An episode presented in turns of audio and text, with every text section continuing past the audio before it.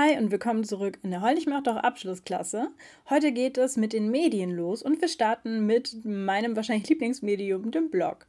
Und ich hatte euch vor ein paar Wochen schon so ein paar Recherchefragen bei Instagram gepostet und gesagt, hey, wenn ihr überlegt, welches Medium ihr benutzen möchtet für euer digitales Projekt, dann benutzt doch diese Fragen, recherchiert mal, googelt mal ein bisschen und bildet euch davon ausgehend eine Meinung. Und das habt ihr hoffentlich gemacht.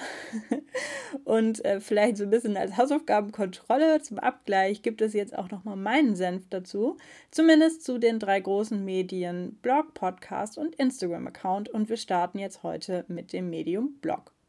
Ich denke, ich muss eigentlich nicht groß definieren, was ein Blog ist. Im Gegensatz zu den anderen Medien war das eine der ersten Art und Weise, wie man sich im Social Web einfach ausdrücken und mitteilen konnte.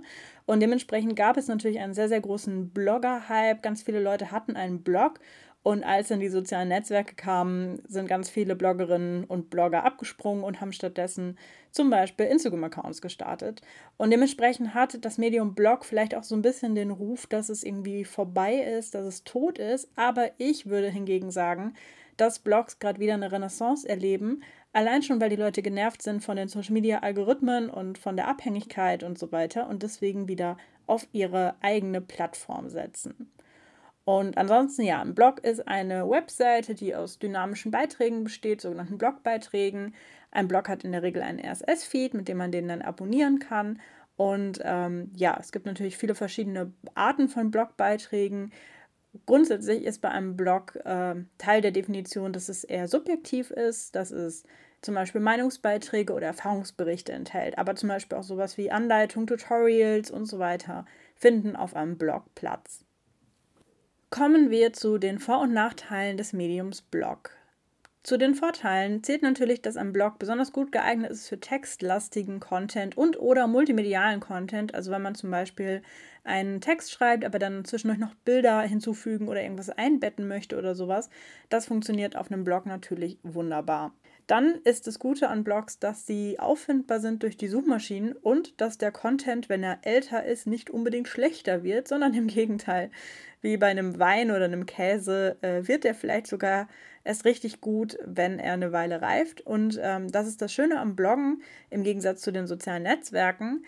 Da muss ich immer wieder neuen Content liefern. Bei einem Blog kann auch ein älterer Beitrag von mir noch gefunden werden, solange er natürlich vom Thema her ein Evergreen-Content ist. Oder äh, zum Beispiel, ich habe auf einem meiner alten Blogs eine Schminkanleitung und immer an Karneval oder Fasnacht ähm, wird die dann sehr häufig aufgerufen, weil die Leute dann danach googeln, wie sie sich alt schminken können. Bei einem Blog haben wir eine viel größere Gestaltungsfreiheit, was Design, Look, Funktionen und so weiter angeht, als zum Beispiel in den sozialen Netzwerken. Da können wir auch häufig nur ein Profilbild hochladen oder sowas. Und ähm, dementsprechend hat man bei einem Blog viel mehr Möglichkeit, was man da so machen kann, was auch wieder Vor- oder Nachteil sein kann. Wenn man sich damit auskennt, wenn man eine Ahnung von hat, ist das natürlich super. Wenn man davon überfordert ist und sagt, um Gottes Willen, ich brauche jetzt ein Logo und was ist ein Theme, dann ja, könnte das auch ein Nachteil sein. Man ist nicht so sehr an Trends gebunden wie bei den sozialen Netzwerken, sondern wie gesagt, die Plattform Blog gibt es schon ewig und sie erlebt gerade eine Renaissance und äh, ja, da gibt es halt nicht sowas wie Reels sind gerade in oder Fleets und so ein Quatsch, ähm, sondern man kann da so ein bisschen sein eigenes Ding machen. Und ein weiterer Punkt, den ich bei Blogs und bei Podcasts spannend finde, ist, dass man von außen nicht unbedingt so sehr sieht, ob der Blog erfolgreich ist oder nicht. In den sozialen Netzwerken, ähm, da äh, neigt man ja dazu, dass man immer als erstes auf die Followerzahlen guckt und sagt, oh, der hat aber nur 100 Follower oder okay, der Account, dem, dann haben wir nur 200 Leute mit Gefällt mir markiert. Irgendwie nicht so, äh, nicht so die hohe Street Credibility. Und ähm, das ist natürlich Quatsch, weil nur weil ein Account viele Follower hat, heißt es das nicht, dass er guten Content macht und andersrum. Aber das Schöne ist bei einem Blog und bei einem Podcast, dass man das eben von außen nicht unbedingt sieht, sondern sich einfach nur ja, auf den Eindruck verlässt, den man so bekommt von den Inhalten, vom Design her, von der Professionalität und das finde ich persönlich angenehm.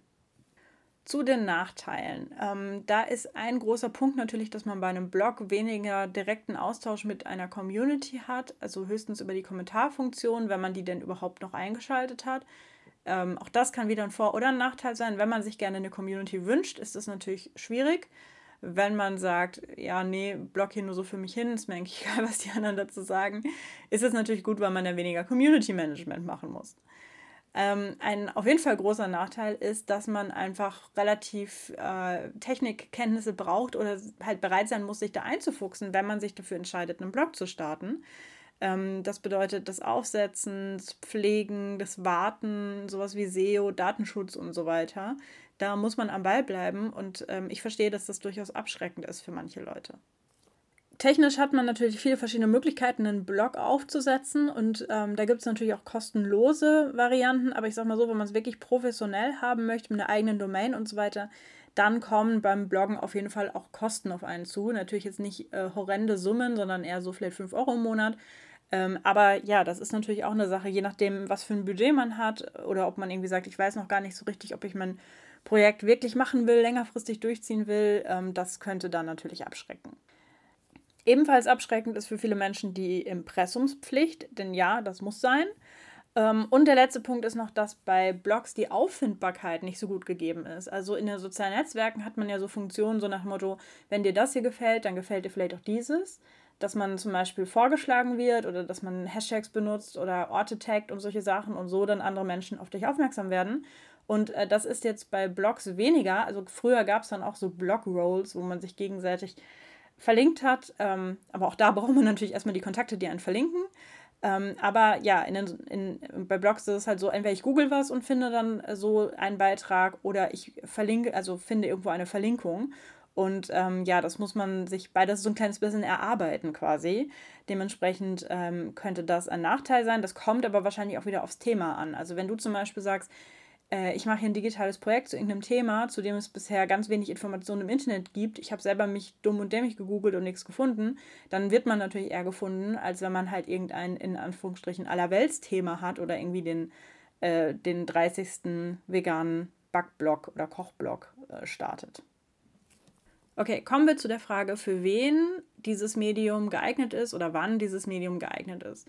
Und ich habe es ja schon gesagt, wenn du Content machen möchtest, der eher textbasiert ist oder wo du irgendwie Fotos und sowas einbetten möchtest, dann ist ein Blog wahrscheinlich gut geeignet. Ähm, das Gute ist aber natürlich, dass du einen Blog auch einfach mit anderen Mitteln kombinieren kannst. Also wenn du zum Beispiel einen Blog hast und einen YouTube-Account, kannst du einen Blogartikel schreiben und dein YouTube-Video einbetten und so weiter und so fort vom Thema her sollte der Content äh, eher evergreen sein, also jetzt nicht unbedingt so tagesaktuelle Sachen, sondern eher sowas wie Anleitungen oder Erfahrungsberichte, die auch nach ein paar Wochen, Monaten oder gar Jahren noch ähm, relevant sind und dann dementsprechend auch gefunden und gelesen werden. Man sollte grundsätzlich dann auch eher etwas längeren Content produzieren, also bloggen und dann aber immer nur äh, irgendwie 100 Wörter schreiben, ist, glaube ich, komisch und das wäre auch zum Beispiel was, was bei den Suchmaschinen wahrscheinlich nicht so gut ankommt. Ähm, das wäre dann also einfach eine Frage des Formats. Wenn man sagt, man will wirklich nur ganz kurze Texte schreiben, dann ähm, würde es sich vielleicht eher anbieten, mit Twitter zu arbeiten oder mit Instagram zu arbeiten und dann halt immer irgendwie ein Bild oder eine Grafik zu finden, die man postet, zusammen mit dem Text. Und ähm, ja, man sollte sich schon überlegen, ob man es ernst meint oder nicht, weil ich eben ja schon gesagt habe, dass auch Kosten entstehen beim Blog, wenn man das einigermaßen seriös und professionell aufbauen möchte. Und äh, das wäre natürlich schade, wenn man dann da irgendeinen Vertrag abschließt und monatlich zahlt und das Ganze dann doch nicht mehr nutzt. Jetzt kommt die Frage, was braucht man denn zum Bloggen? Also ich würde sagen, von den Fähigkeiten her, ähm, ja, sind natürlich irgendwie eine gewisse Schreibfähigkeit äh, von Vorteil ähm, und natürlich Technikinteresse, weil man sich da wirklich reinfuchsen muss in sowas wie Hosting, sowas wie SEO, sowas wie, wie komprimiere ich meine Bilder, damit die Dateigrößen nicht zu groß sind und wie aktiviere ich mein SSL-Zertifikat und so weiter. Ähm, da gibt es natürlich Möglichkeiten, Dienste zu nehmen, wo man weniger mit der Technik zu tun hat, aber ich finde, so ein bisschen sollte man schon sich damit auseinandersetzen, was denn da eigentlich gerade passiert oder warum da diese oder jene Fehlermeldung kommt oder so. Deswegen ähm, würde ich euch das schon ans Herz legen, euch da ja dann darauf gefasst zu machen, dass es kommen wird. Oder alternativ ist natürlich immer die Möglichkeit, sich da irgendwie ein Team zu suchen oder Support zu suchen und zu sagen, okay, ich konzentriere mich auf die Inhalte und das Technische machst du oder für das Technische bezahle ich jemanden oder sowas. Das ist natürlich grundsätzlich immer möglich. Was jetzt die Soft- und Hardware angeht, da muss man jetzt eine große Entscheidung treffen. Ich habe es ja die ganze Zeit schon angeteasert, dass es da verschiedene Möglichkeiten gibt. Und zwar muss man sich entscheiden, möchte ich meinen Blog selbst hosten oder möchte ich so ein Baukastensystem nutzen?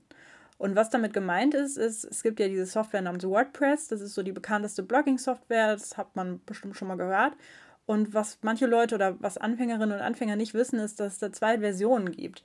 Also diese Software, die WordPress-Software an sich, die ist kostenlos und Open Source. Also da ähm, coden Leute in ihrer Freizeit dran rum und deswegen darf man die kostenlos nutzen. Ähm, aber man braucht quasi einen Ort, wo man diese Software dann installiert. Und das ist das sogenannte Webhosting. Und ähm, da gibt es dann jetzt entweder die Möglichkeit, dass man sich diese kostenlose WordPress.org Software nimmt und dazu sich ein Speicherplatzpaket mietet bei einem Hosting-Anbieter. Ähm, ich kann da zum Beispiel, wenn man es günstig und klein haben möchte, Netcup empfehlen. Ich packe euch aber auch die Links in die Show Notes. Und man kann sich das dann so vorstellen, als ob man dann quasi so ein bisschen so sein eigenes Haus aufbaut auf diesem gemieteten oder gepachteten Grund. Und dieses Hausbaukit, das hat man aber netterweise kostenlos bekommen. Und man muss da jetzt eben die äh, Balken aneinander schlagen und äh, Ziegel hochziehen und kann dann so sein Haus bauen, sein Blockhaus. Und ähm, es gibt theoretisch auch andere Möglichkeiten. Also neben WordPress gibt es noch andere CMS, also Content Management Systems, aber WordPress ist halt so das verbreitetste. Und ähm, ja, wie gesagt, die, die, Software an sich kostet nichts, sondern man bezahlt etwas fürs Webhosting. Und ähm, da können dann eventuell noch weitere Kosten auf einen zukommen, wenn man zum Beispiel ein Premium-Theme kaufen möchte. Das ist so das Design, das Layout. Äh, da gibt es grundsätzlich kostenlose, die man benutzen kann, aber da gibt es auch sehr viele kostenpflichtige ähm, oder eventuell sogar irgendein Plugin, was man kostenpflichtig kauft. Das ist dann wieder eine Frage, was man eigentlich mit der, mit der Seite machen möchte. Für einen ganz einfachen Blog äh, muss das nicht sein, aber wenn man noch irgendwelche Zusatzfunktionen möchte oder ganz besonders viel Wert auf irgendwas legt, dann ähm, muss man da wahrscheinlich nochmal mit so einem einmaligen Kauf für eine Lizenz rechnen. Das andere Modell ist, dass man so ein Baukastensystem benutzt. Also da gibt es jetzt eben WordPress.com. Das ist quasi ebenfalls diese WordPress-Software, aber da wird das Hosting quasi schon mit übernommen. Ähm, dafür hat man da auch viel weniger Gestaltungsfreiheit, weil man es quasi nicht selber installiert, sondern man bekommt quasi so eine etwas abgespeckte, etwas gesicherte Variante, damit man ja quasi nichts kaputt machen kann. Ähm, und da gibt es zum einen die Möglichkeit, das kostenlos zu machen über WordPress.com. Allerdings hat man dann auch keine eigene Domain und da wird dann Werbung angezeigt auf deinem Blog und so weiter. Oder man bezahlt halt etwas und dann äh, sieht es halt schick aus, macht eine eigene Domain und so weiter und so fort. Ich habe eben schon gesagt, dass das Webhosting was kostet. Tatsächlich ist das Webhosting günstiger, also das selbst installieren und WordPress.org nutzen und Hosting bezahlen ist günstiger als bei WordPress.com so eine Premium-Variante zu nehmen. Dafür hat man dann da mit der Installation und so weiter nichts am Hut. Wenn wir also bei dieser Hausmetapher bleiben, dann wäre das quasi wie so eine Art Mietwohnung, die man bezieht, wo man äh, vielleicht die Tapete wechseln kann und die Möbel verstellen kann, aber man könnte jetzt nicht eine Wand rausreißen oder einen Balkon anbauen. Das wäre dann nicht möglich. Bei dem ähm, selbstgebauten Haus hingegen wäre das möglich. Da kannst du natürlich eine Wand rausreißen. Aber wenn dann die Seite nicht mehr stabil ist, wenn dann die Statik gefährdet ist, ist es dein eigenes Problem. Oder wenn du äh, die Türen offen gelassen hast und jemand kommt in dein Haus rein und hackt dich oder ähm, ja, macht da irgendwas Böses, äh, das ist dann alles deine eigene Verantwortung. Und das muss man sich halt einfach klar machen. Ähm, das ist kein Hexenwerk, da muss man auch nicht Informatik studiert haben. Da gibt es auch sehr viele Anleitungen zu WordPress, weil so viele Menschen WordPress benutzen. Ähm, also das, das kriegt man schon hin, wenn man Lust hat, sich da reinzufuchsen. Aber wenn man jetzt so sagt, nee, gar keinen Bock auf Technik, dann würde ich dazu raten, so ein Baukastensystem zu benutzen, wie eben WordPress.com. Und theoretisch gibt es zum Beispiel auch noch Jimdo oder Wix. Das sind hauptsächlich so äh, Website-Baukastensysteme. Die haben dann meistens auch noch so einen kostenlosen Plan mit Werbung versus einen bezahlten Plan, also so ein Freemium-Modell. Ähm, oder was es theoretisch auch gibt, ist Blogger von Google, ähm, der, der Blogdienst. Und theoretisch gibt es auch noch Tumblr. Das ist so eine Mischung aus Blogdienst und soziales Netzwerk. Die ähm, wurden irgendwie ein paar Mal aufgekauft, aber ich glaube, die gibt es immer noch. Ähm, das ist aber wahrscheinlich aus SEO-Gründen und aus Funktionsgründen nicht unbedingt die beste Wahl. Also da muss man sich einfach klar machen, dass man da Teil von einem sozialen Netzwerk wird und dass das kein purer Blog ist. Also tatsächlich würde ich hier euch dazu raten, entweder WordPress.org zu benutzen in Verbindung mit einem Hosting oder euch für WordPress.com zu entscheiden und dann eben zu überlegen, könnt ihr damit leben, dass ihr keine eigene Domain habt und dass da Werbung erscheint oder nehmt ihr ein paar Kröten in die Hand, damit das ordentlich aussieht. Ähm, was ich damit meine ist, also ich habe schon öfter auf ähm, WordPress.com-Seiten dann Werbung gesehen, die nicht ganz so seriös aussah, also für irgendwelche äh, komischen Diäten und sowas. Ähm, ja, das ist halt einfach die Frage, ob man damit in Verbindung gebracht werden möchte. Und auch hier ist es vielleicht auch wieder eine Frage des Themas Also wenn ich irgendwie einen Blog habe zu irgendeinem harmlosen Thema, dann ist mir das vielleicht egal. Aber wenn ich jetzt zum Beispiel einen Blog schreiben würde über mentale Gesundheit und da kommt dann irgendwie eine Werbung mit, du bist zu fett, du musst abnehmen, das wäre vielleicht nicht so passend. Ähm, das ja, wäre dann vielleicht gut, wenn man das Ding werbefrei halten würde. Zur Frage nach der Minimalversion. Ähm, ich rate euch ja immer dazu, eine Art Prototyp zu erstellen, wenn ihr überlegt oder wenn ihr euer Konzept schreibt. Und ähm, für einen Blog wäre das jetzt so, man kann natürlich einfach nur in Word oder Google Doc oder Pages oder irgendwas einen Blogartikel schreiben und den einfach mal per E-Mail eine Freundin schicken und sagen, hey, guck mal, wenn das ein Blogartikel wäre, was willst du dazu sagen? Das ist natürlich die Minimalversion. Und ansonsten ähm, kann man natürlich auch einfach mit dem kostenlosen Plan von WordPress.com starten und mal gucken, ob einem das gefällt und dann im Zweifelsfall auch noch umswitchen auf einen höheren bezahlten Plan. Ähm, damit kommen wir auch schon zu den Tipps und Best Practices. Und zwar ist grundsätzlich immer so ein Umzug möglich, zu sagen, ich fange bei WordPress.com an in der Mietwohnung und will dann doch mein eigenes Haus.